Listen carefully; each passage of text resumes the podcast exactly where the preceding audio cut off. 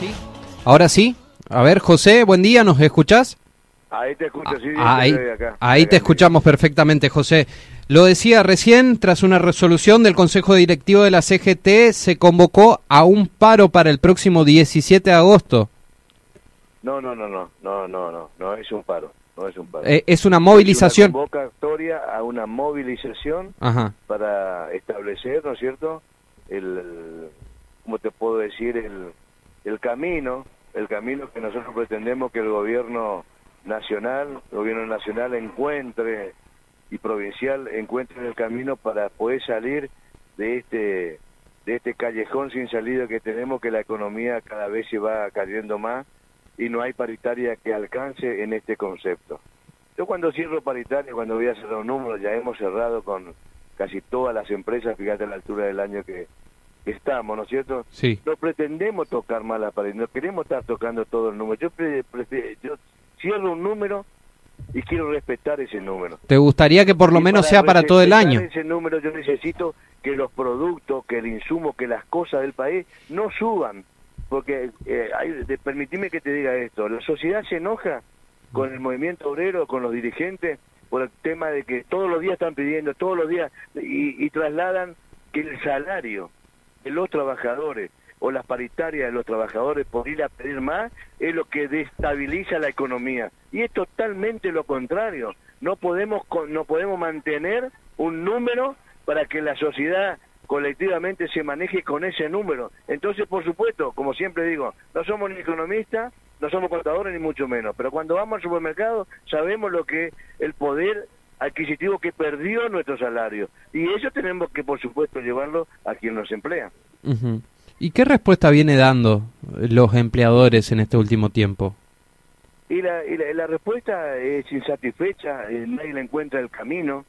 Primero de todo tenemos que eh, amalgamar, viste, el, el consenso, la unidad, pero no no amontonarnos, no juntarnos, sino esa unidad entre quienes gobiernan, tanto el oficialismo como la oposición, y entre todos lados poder ese poder poner ese granito de arena y hacerle entender a aquellas cuatro, cinco, seis personas que son los formadores de precios a nivel nacional, ¿me entendés? Que es lo que destabiliza todo esto y que no deja de que realmente, bueno, no estamos manejando por el valor de la moneda verde, pero que sea una moneda verde, viste, al dólar que pone, al, al valor que pone el gobierno, el, el oficial, no el disparate de, de una moneda paralela, que destruye nuestra economía, que destruye la fuente de trabajo, que no permite que no industrialicemos, que tengamos industria, que es lo que necesitamos. Queremos industria, no planes, para que después, viste vos, la sociedad en su conjunto, o quien crea que es así, tenemos que mantener los vagos, los planeros, los... No, no, tenemos que terminar con eso. Instalamos un odio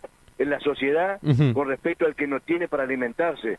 Porque yo gobierno le tengo que dar, o le doy trabajo, o le doy un espacio laboral, y si no me tengo que hacer cargo de la alimentación de esa familia. ¿O qué va a hacer el hombre? Me pregunto, ¿qué va a hacer si no tiene trabajo? Y no tiene quien le debe comer. Le puedo pedir a alguien que me tenga paciencia y que me espere. Pero mientras soy capaz de darle de comer, si no le alimento, ¿y qué me va a hacer? Me va a venir y me va a patear los tobillos. Coincido, ¿Qué- qué- qué- qué coincido que es, coincido que ese es el rol que debe tener el Estado, pero hoy, justamente para salir de este problema de fondo, bien lo decías, tienen que llegar las industrias, tienen que generarse puestos de empleo y las condiciones creo no están dadas en la Argentina para eso. Es que no están dadas ni van a estar dadas con el alto costo impositivo que tenemos. Ahí está.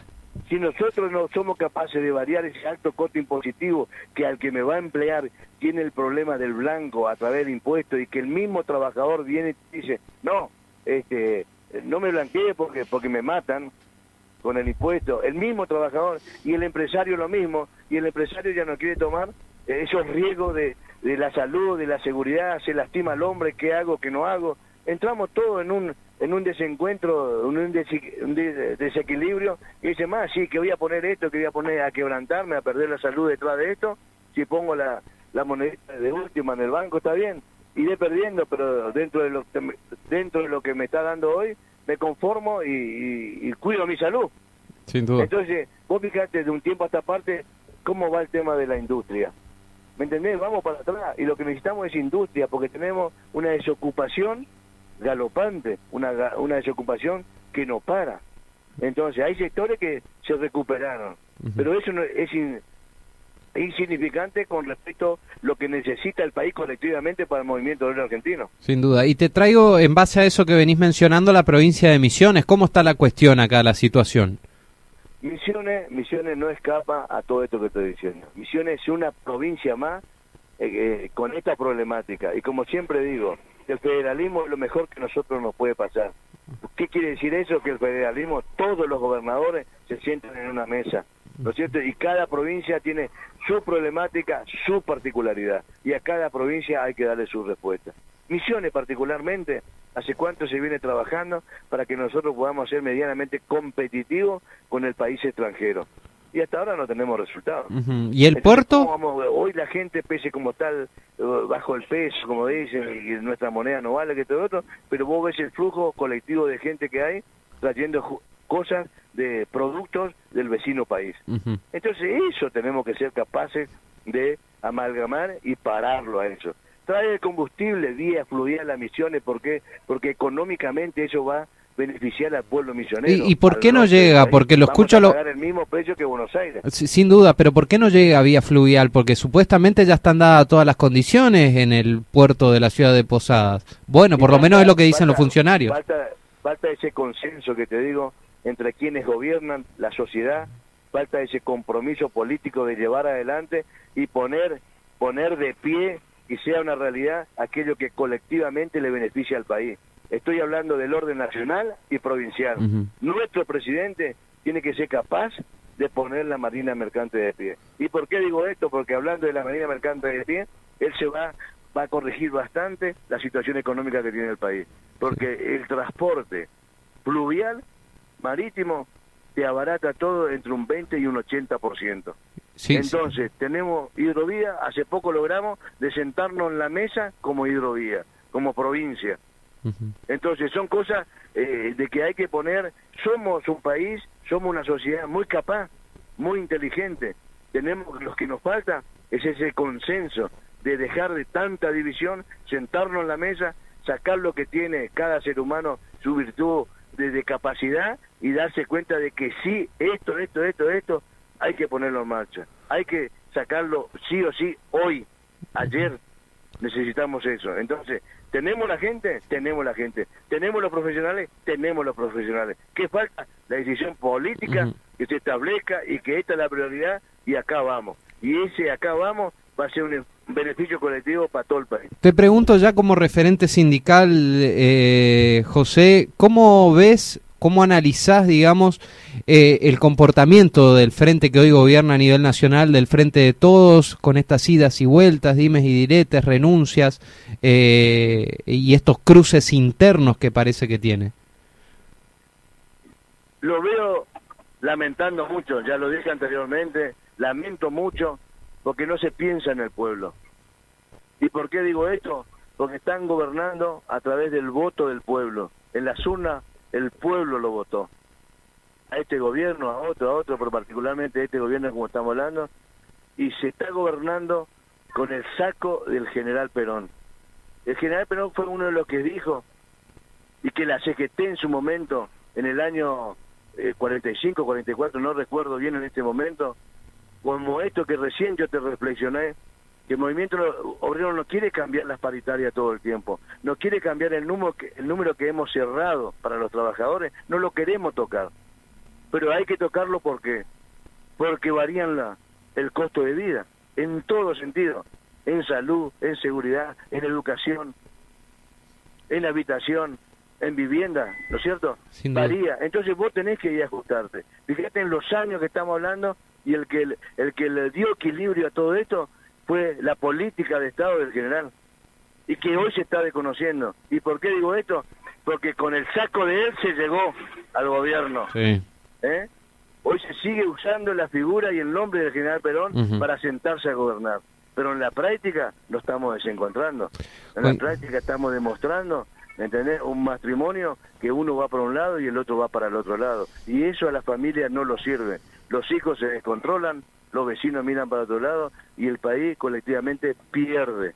Entonces, quien te habla tiene para alimentar a sus hijos, educarlos, darle seguridad, como muchos de los que estamos en algún tipo de que tenemos que algo que ver con respecto a, a la política de Estado. Y aquellos que gobiernan, que tienen el poder, que deben dar una política ejemplar en beneficio colectivo de todos, lo están errando. Esas que vos estás planteando, que plantea la sociedad en su conjunto, estas divisiones, estos enojos, estas irresponsabilidades de salir a, a renunciar en un momento crítico y económico del país, no se hace. Eso no se hace. Jiménez, reiteramos... ¿para qué tomaste el compromiso de, de ponerte de candidato, de querer llevar adelante un país y después hacemos esto que no hay que hacer, porque vuelvo a repetir, no dañan el alimento de su familia, dañan el alimento del pueblo, aquel que está por debajo de la línea de pobreza, aquel que vive esperando un salario para poder alimentar a su familia y mucho menos aquel que está sin trabajo. Reiteram- Entonces, todos necesitamos alimentarnos. Reiteramos. Todos necesitamos salud y todos necesitamos educación. Hay que pensar en eso. Sin duda, José. Y reiteramos entonces, Jiménez, el próximo 17 de agosto la CGT a nivel nacional sale a la calle. La- el Consejo Directivo de la CGT Nacional de- de- del Movimiento Obrero Argentino decidió el 17 movilizar, hacer una movilización haciendo reclamo de esto que yo recién te acabo de decir, de tratar de informar. Y por supuesto que todas las regionales de todo el país, de la CGT, que dependen de la Casa Madre del Movimiento Obrero Argentino, va a acompañar. Gracias, Milciades, ¿eh? No, como siempre a ustedes y, y buen día y un buen fin de semana, bendecido fin de semana a la familia misionera. Gracias igualmente para vos. Eh, entonces, reiteramos, lo teníamos ahí al secretario general de la CGT Misiones, José Milciades Jiménez, confirmando el próximo 17 de agosto la CGT sale a las calles.